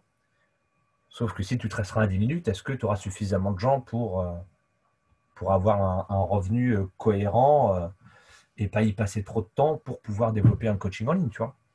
Donc, c'est des, des, vraies grosses questions, en fait, je pense qu'il faut se poser. Ok, donc c'est un peu ton, ton, challenge du moment. ton challenge du moment, est-ce que bah, de, réussir à transposer toute la valeur que tu apportes en, coaching à domicile, à transposer ça sur une offre en ligne? Ouais, c'est ça. C'est ça. Sachant que c'est des gens qui, la majorité du temps, sont sédentaires. Et donc, euh, tu vois, euh, euh, les mouvements, bah, il y en a plein qui ne savent pas. Hein. Donc, c'est pas, entre guillemets, sans vouloir être péjoratif, mais c'est pas aussi simple que de donner un programme sur une application mobile à quelqu'un pour lui dire, même à la maison, tu fais des squats, tu fais des pompes, tu fais des dips sur les chaises, mais si tu les gens, ils vont, ils vont pas comprendre ce que c'est, puis ils vont probablement surtout mal faire. Et un format hybride, euh, ce ne serait pas euh, un bon compromis du coup? Avec euh, par exemple un, début de prestation qui serait en présentiel pour, bah, apprendre à, tes, clients à, bah, justement au niveau de, la gestuelle, de la posture, et puis les mettre dans le rythme, au niveau motivationnel aussi, et puis derrière de, de transposer certaines choses en ligne qui ça peut être. Ouais, carrément. Mm. Mais carrément, c'est exactement ça, en fait. Mm. Donc euh, ça, j'en fais déjà aujourd'hui, c'est-à-dire que je propose du coup des accompagnements. C'est-à-dire que moi, je fais quasiment plus de coaching à l'heure, par exemple, à la séance. Donc des conduites de séance, j'en fais quasiment plus. Euh, je vais partir du, euh, du besoin du client. je vais faire remplir un questionnaire et tout ça où il y a différentes questions, différentes étapes. Et, et du coup, en fonction de ça, je vais proposer ce que moi, il me semble le plus intéressant. Est-ce que du coup, le plus intéressant, c'est de partir sur un accompagnement euh, activité physique au sens large du terme et alimentation, euh, ou l'un ou l'autre, ou alors euh, vraiment mon offre phare du coup qui, qui travaille autour du coup de six piliers, qui, est beaucoup plus large, et du coup en parallèle, on se voit une fois ou deux fois par semaine, tout va dépendre des gens. Quoi. Donc ça effectivement, ça, ça c'est pas mal parce que une fois que j'aurai par exemple créé un truc vraiment 100% en ligne, bah, du coup, les gens ont, déjà euh, intégré, on va dire, la, courbe d'apprentissage des mouvements. Quoi. Donc, euh, il n'y a plus trop de soucis de placement. Ok, bon, bah, super. Bah, écoutez, si vous êtes à Val d'Oise et, alentour, du coup, hein, c'est ça Ouais, c'est ça, exactement. Ouais. Hum, Val d'Oise, et puis, euh, moi, je suis plutôt nord Val d'Oise, donc région Lille-Adam. Et du coup, pour ceux qui connaissent, je vais aussi sur Taverny, sur Cergy, Jouy-Moutier. Je remonte dans le nord, du coup, je vais un petit peu dans l'ouest vers Chantilly. Euh, et puis euh, Villiers-le-Bel, euh, pas loin de Roissy, Chaumontel, etc., etc. Voilà, donc j'ai une zone de chalandise où j'essaye de mettre ouais, 30 minutes, pas plus, pour, pour aller chez mes coachs. Quoi. Super, bon, bah, de toute façon, on mettra les, on mettra les coordonnées en, commentaire. J'ai deux derniers thèmes que j'aime bien aborder, ceux qui suivent les podcasts le savent, c'est l'argent et le succès. Est-ce que au niveau de l'argent, est-ce que, bah, en plus, toi qui du coup a été bah, finalement, on voit quand même que l'argent, ça a été quand même un, des facteurs clés de, ton évolution, dans le sens où, bah, par exemple, quand tu disais qu'à 22 ans, euh, bah, tu n'avais pas forcément les moyens de financer toi-même ta formation pour devenir coach sportif, du coup, ça a induit que tu es allé vers un travail salarié dans un autre euh, secteur. Finalement, la sécurité financière t'a permis de, pendant plusieurs années, euh, rester dans ton métier. Et puis finalement, euh, pour ensuite devenir coach sportif. Est-ce que du coup, comment est-ce que ta relation avec l'argent, elle a évolué Du coup, euh, euh, comment est-ce que toi, de ton point de vue, ta relation avec l'argent, elle a évolué depuis tes 22 ans jusqu'à aujourd'hui? Je pense qu'elle n'a pas trop évolué quand j'étais salarié. je pense qu'elle a beaucoup évolué depuis que je suis coach indépendant. Euh, déjà parce que euh, du coup, euh, bah, c'est vrai que quand on est salarié, on a notre salaire net, on négocie notre salaire net finalement. ou après, voilà, tu fais, des calculs et tu négocies un salaire brut annuel, par exemple.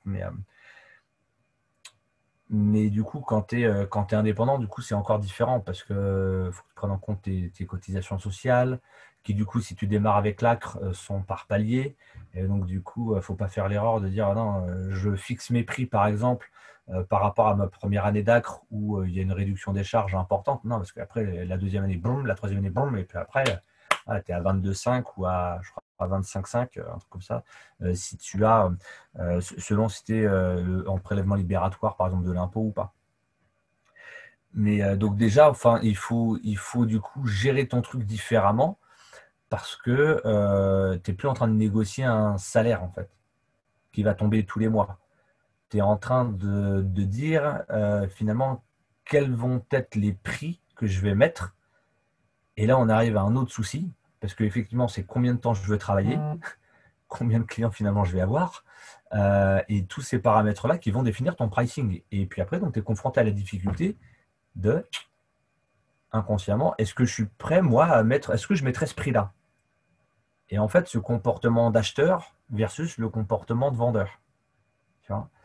Et euh, c'est effectivement avec les formations euh, continues, hein, euh, que ce soit avec Christophe Batz ou d'autres, hein, ou même en parlant avec d'autres coachs, tu vois, en étant dans des réseaux d'autres coachs ou marketing et tout ça, que du coup, tu, comprends que voilà, on, est acheteur de. Enfin, tu vois, moi j'ai 45 ans maintenant, mais en gros, j'ai commencé à acheter, j'avais 15 ans.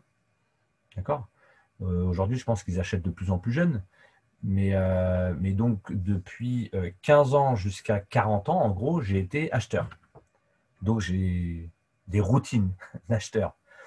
Euh, sauf que là, je suis vendeur maintenant. Alors, bien sûr, j'achète encore. Hein, il faut acheter plein de choses, mais, je suis encore, mais je suis vendeur. Et donc, du coup, il ne faut pas que je me positionne en tant qu'acheteur pour vendre quelque chose. Et ça, je pense que au niveau du mental, il y a un switch à faire et qui n'est pas évident, hein, vraiment.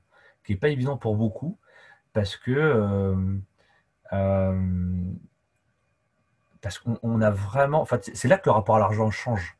En fait, il y, a une phrase que je retiens qui m'a qui m'a fait prendre conscience d'un truc. Il y a un film, euh, je ne sais plus comment ça s'appelle, sur la guerre, la guerre entre différentes personnalités qu'on connaît, genre Tesla, Westinghouse, je crois que ça s'appelle comme ça, et, et d'autres, sur l'épopée en fait de l'électricité aux États-Unis. Et je ne sais plus comment s'appelle ce, film-là.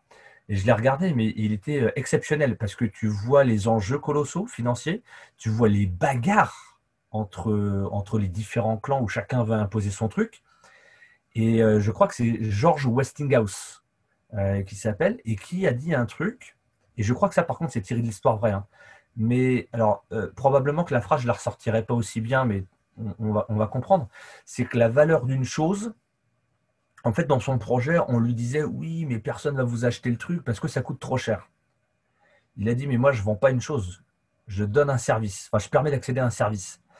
Et en gros, ce qu'il dit, c'est que la valeur d'une chose ne s'apprécie pas à, combien on est prêt à mettre pour l'acheter, mais elle s'apprécie à la valeur de ce que ça va rapporter. Tu vois? Et c'est la différence qu'on peut avoir avec des, prospects qui nous disent euh, c'est trop cher ou j'ai pas les moyens. C'est différent. Votre prestation, elle n'est peut-être pas trop chère. En fait, elle est trop chère pour lui à ce moment-là de sa vie. Mais elle est probablement à un juste prix. En tout cas, si c'est le prix que vous, vous avez vraiment estimé, elle est peut-être à un juste prix. Mais dire c'est trop cher pour ce que c'est, sous-entendu pour ce que c'est, le sport, on peut en faire du sport tout seul. Hein. Je vais dehors, je cours, je n'ai pas besoin de coach. On n'est pas sur le même registre, tu vois. Et euh, j'ai pas le budget, c'est deux notions complètement différentes. Et, euh, c'est difficile vraiment avoir cette vision-là, cette philosophie, j'ai envie de dire, tu vois. Euh, parce que, euh, et peut-être même encore plus dans le sport santé finalement, parce qu'on est, on en discutait en préalable, hein. on est dans une société médicamentisée, où les médicaments sont quand même bien remboursés où les visites chez le médecin sont remboursées. Par contre, le sport santé, le sport sans ordonnance, il n'est pas remboursé. Et donc, quand bien même toute la boucle sport santé, les médecins machin seraient bouclés avec les éducateurs sportifs euh, euh, sport santé, si c'était au client, au, malade euh, de dépenser de l'argent, son propre argent, en fait, il y aurait un bug aussi, parce qu'il n'a jamais été confronté à investir financièrement pour sa santé. Tout cas, dans notre système actuel, qui est finalement très confortable, mais trop du coup. Les gens ne sont pas prêts, il y a une grosse partie de la population qui n'est pas prêt à investir pour son propre changement. Tu vois? Euh, donc voilà, il y a vraiment ce truc-là. Euh, la santé, c'est ce qu'on a de plus cher. On se le souhaite tous les ans. Hein, euh, meilleur vœu, surtout une bonne santé, c'est ce qu'on a de plus cher, machin. C'est ce qu'on a de plus cher. Sauf qu'il y a des gens, ils ne veulent pas investir 100 euros pour améliorer leur, leur niveau de santé. Et qui vont préférer les petites pilules roses du médicament que le médecin prescrit. Donc, ça, c'est des notions qui sont vraiment pas évidentes en fait à intégrer, puis à, entre à combattre finalement au quotidien. En tout cas, ce qui a fait évoluer ta relation à l'argent, c'est vraiment de passer euh, justement de, ouais, d'acheteur à, à bon, vendeur, entre guillemets, quoi. De passer de l'autre côté, du, l'autre côté, de, côté de la caisse. tu, tu, tu, dis à un moment donné, euh, je vais acheter une télévision 4K, euh, tel écran, incurvé, machin. On a à peu près tous une idée de ce que ça va coûter. On, on sait que ça ne coûte pas 500 euros on sait que ça une bonne télé de bonne facture avec ces options-là, on sait que ça va commencer peut-être à 1500, ok? Et puis ça peut monter à 5000, voire beaucoup plus, tu vois. Mais la fourchette moyenne, elle est entre 2005 et 4000. Tu as, cet écran euh, OLED euh, incurvé, 4K, peut-être 8K, enfin bientôt là, qui commence à arriver. Mais tu vois, par contre, euh, combien vaut ta santé? Combien vaut le fait que demain tu ne sois plus malade, enfin demain après-demain, tu sois plus malade? Les gens, ils n'ont pas de réponse en fait. Et puis c'est l'autre fait que c'est euh, dans le comportement d'acheteur, j'achète mon téléphone, même si j'achète 1000 euros, je l'ai tout de suite. Si j'achète une voiture 20 euh, 000 euros, il faut peut-être attendre qu'elle soit fabriquée 3 euh, mois, 4 mois, mais je sais ce que je vais avoir et je sais tout de suite quel service ça va me rendre. Le coaching sportif, ce c'est pas ça, parce qu'en en fait, c'est un investissement sur le long terme quand même pour changer. Donc, euh, c'est vraiment ces relations-là. Es, toi, dans ta tête, quand tu vends encore dans le mode euh, acheteur, alors que tu vas t'adresser à des gens qui sont acheteurs et qui ont ce comportement-là, ça risque de beaucoup freiner.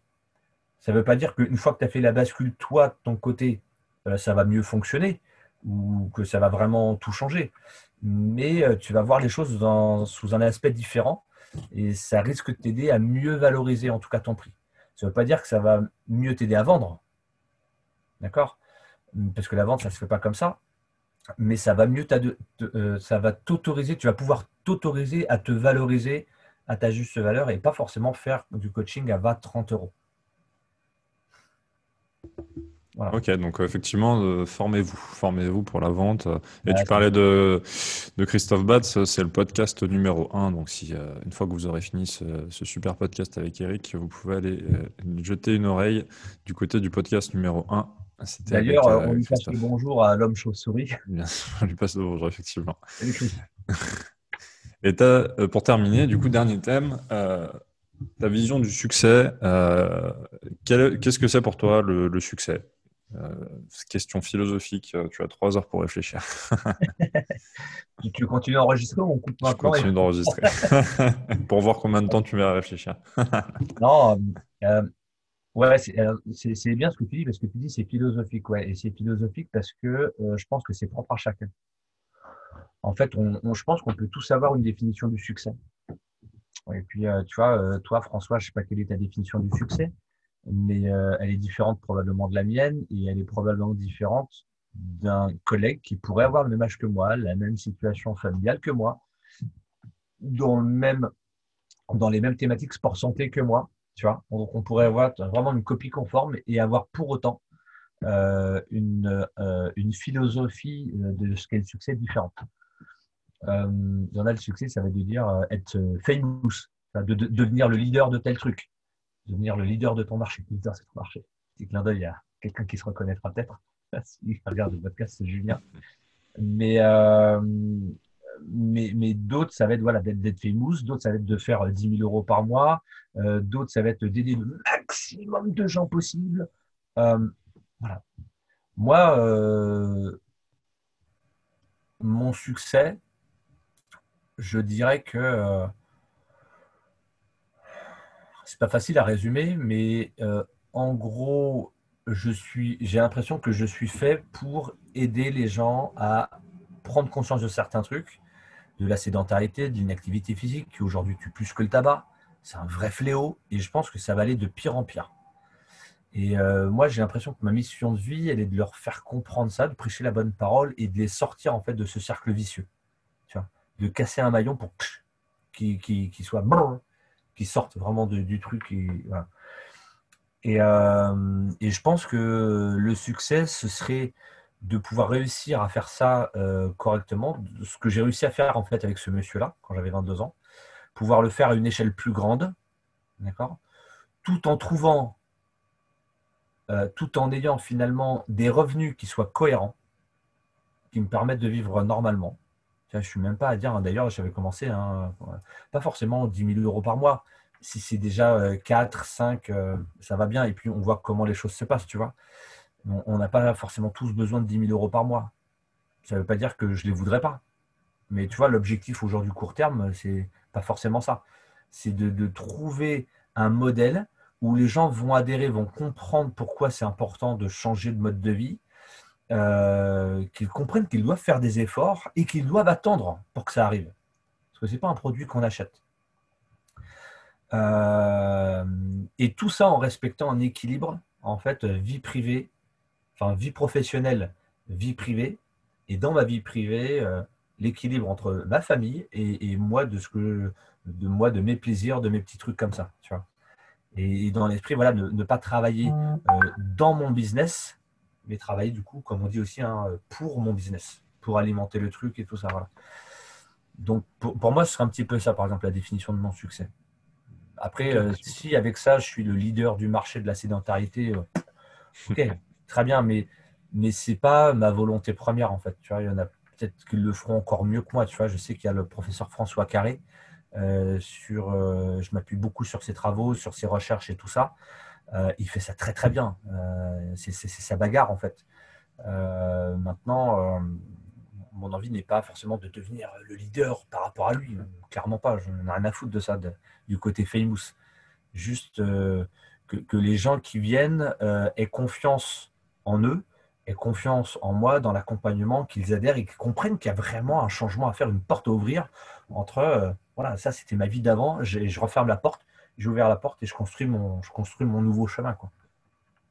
Voilà.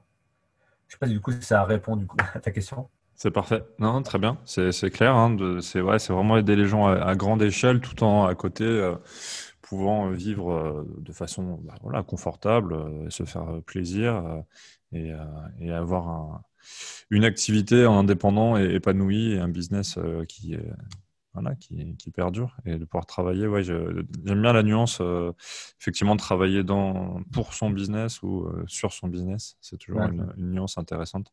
Travailler dedans ou travailler pour. Là, pour l'instant, honnêtement, je suis, je suis, encore en train de travailler dedans. Hein, normal au début, bien sûr. Mais, mais l'idée, voilà, c'est qu'une fois que tout ça se sera développé, le fait d'avoir des trucs qui sont un peu automatisés, d'avoir des routines, d'avoir des machins, des choses qui, qui font qu'il y a un certain pourcentage de ton business qui se met un petit peu en route plus facilement tout seul. Bah, du coup, finalement, tu vis pour ton business parce que tu cherches à l'alimenter, il y a des trucs qui tombent tout seul.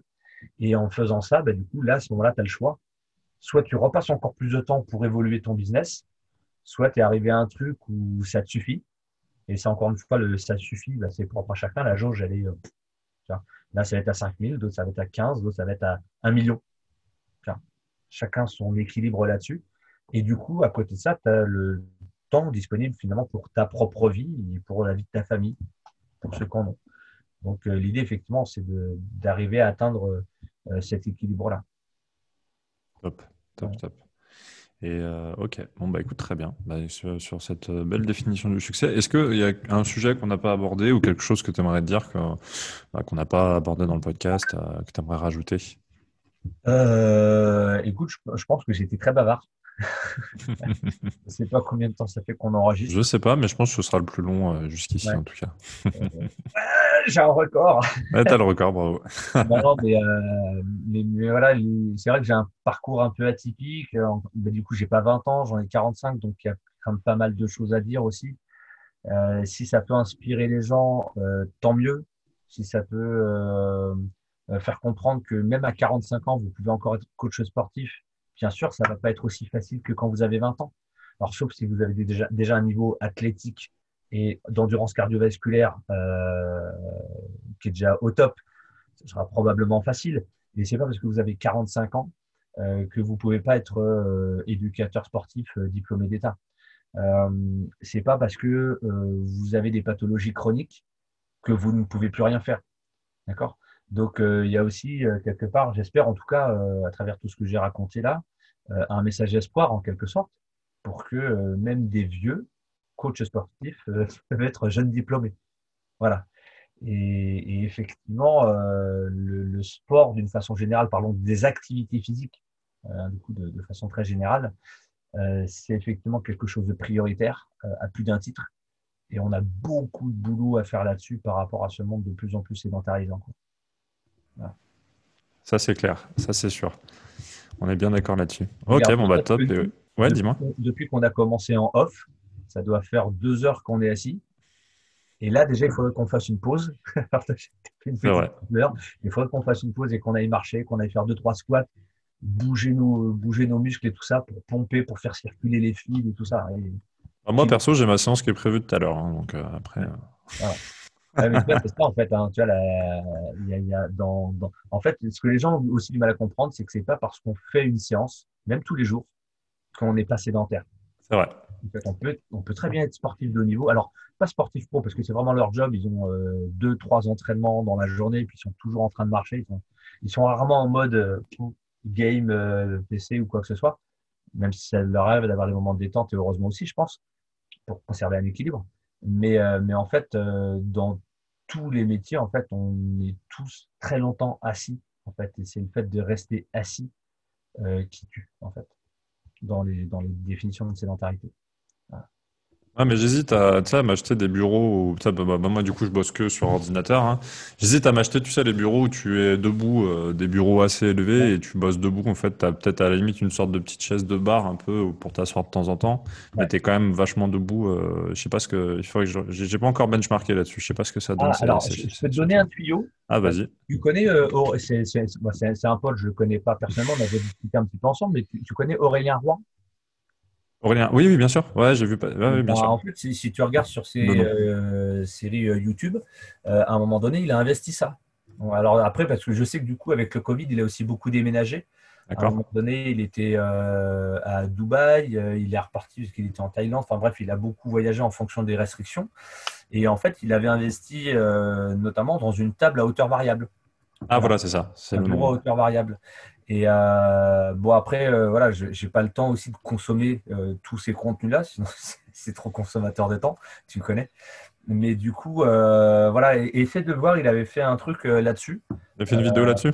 Ouais, il avait fait une vidéo là-dessus pour montrer après, encore une fois, bah, je ne sais pas, j'ai pas forcément vu la vidéo ou s'il l'a faite sur son retour d'expérience là-dessus. Mais, mais ouais, forcément, c'est des trucs qui existent.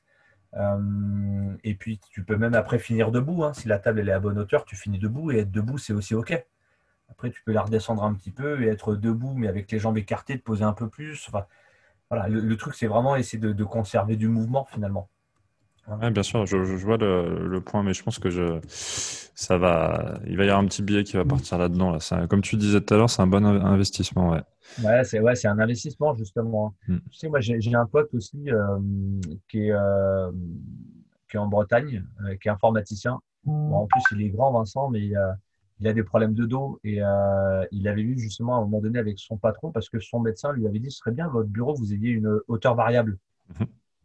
Quand la table elle est à 3, 4, 5 000 euros, je sais pas combien ça coûte. Euh, bah, le patron il tire la gueule quoi. Donc, ouais, bah oui, bien sûr, c'est clair. il lui dit non. Ouais. Après, tu dois en avoir à tous les prix, j'imagine. Euh. Oui, bien sûr. Bah, tu peux probablement en trouver sur Wish aussi. Ouais, bah, oui, oui, bon, après, il faut, faut, que la table elle tienne un minimum le coup. Quoi. mais, euh, mais c'est ça, tu vois. Mais euh, ouais, non, c'est des trucs intéressants. Après, rien que quand on est assis comme ça, à hauteur classique, euh, le fait d'être sur un Swiss Ball, de pouvoir bouger du coup régulièrement. Ouais. Il y a même une société française qui avait inventé. Euh, alors, forcément, c'est un peu cher pour un tabouret, hein, mais c'est un tabouret différent. C'est-à-dire que tu as un socle, une sorte de cloche euh, avec une boule qui est en dessous, d'accord?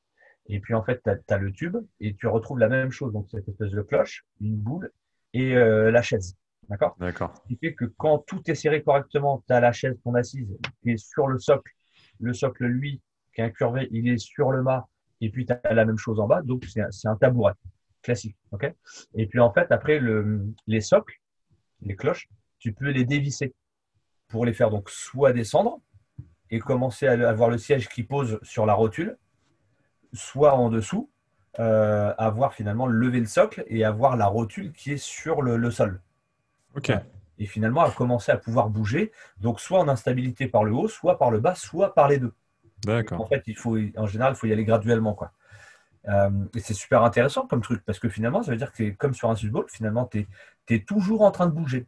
Finalement, tu ne te rends pas compte, mais tu es toujours avec des contractions de, de, cuisses et tout ça, parce que tu remets plus d'appui d'un côté que de l'autre, et finalement, instinctivement, inconsciemment, par rapport au fait de garder ton équilibre. Donc ça, c'est des choses qui peuvent être aussi intéressantes quand tu es en mode euh, euh, assis au bureau. Ah bah, je, vais, je, vais, regarder tout ça. Ah, je me renseigne. Euh, il y a une ferme française qui a développé ça.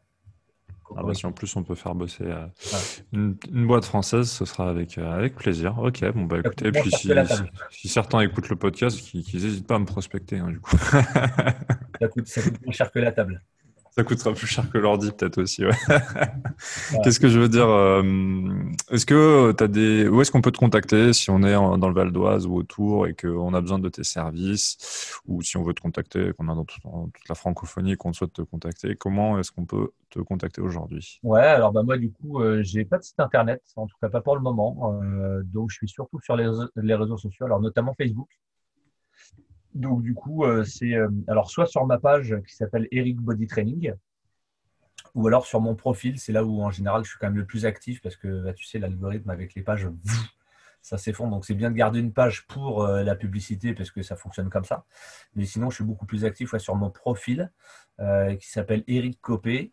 Il y a un profil privé qui s'appelle Eric Copé tout court et l'autre, c'est Eric Copé, entre parenthèses, Body Training. Facebook m'a euh, demandé de changer mon identité parce que euh, Body Training, pour eux, c'était pas un nom de famille. Donc, ils m'ont demandé carte d'identité, machin, tout ça. Euh, et, donc, voilà, sur ce profil, surtout Eric Copé, entre parenthèses, Body Training. Eric Copé, C-O-P-E-T. De toute façon, on vous mettra le lien, on vous mettra les liens en, description du podcast. Donc, pas d'inquiétude. Merci François. Je t'en prie. Bah, écoute, merci à toi d'avoir répondu euh, à l'invitation. Et bah, puis, euh, je te souhaite une bonne continuation. Ça marche. Toi aussi, bonne continuation à toi. Merci Eric, à très bientôt. Bye. Bye.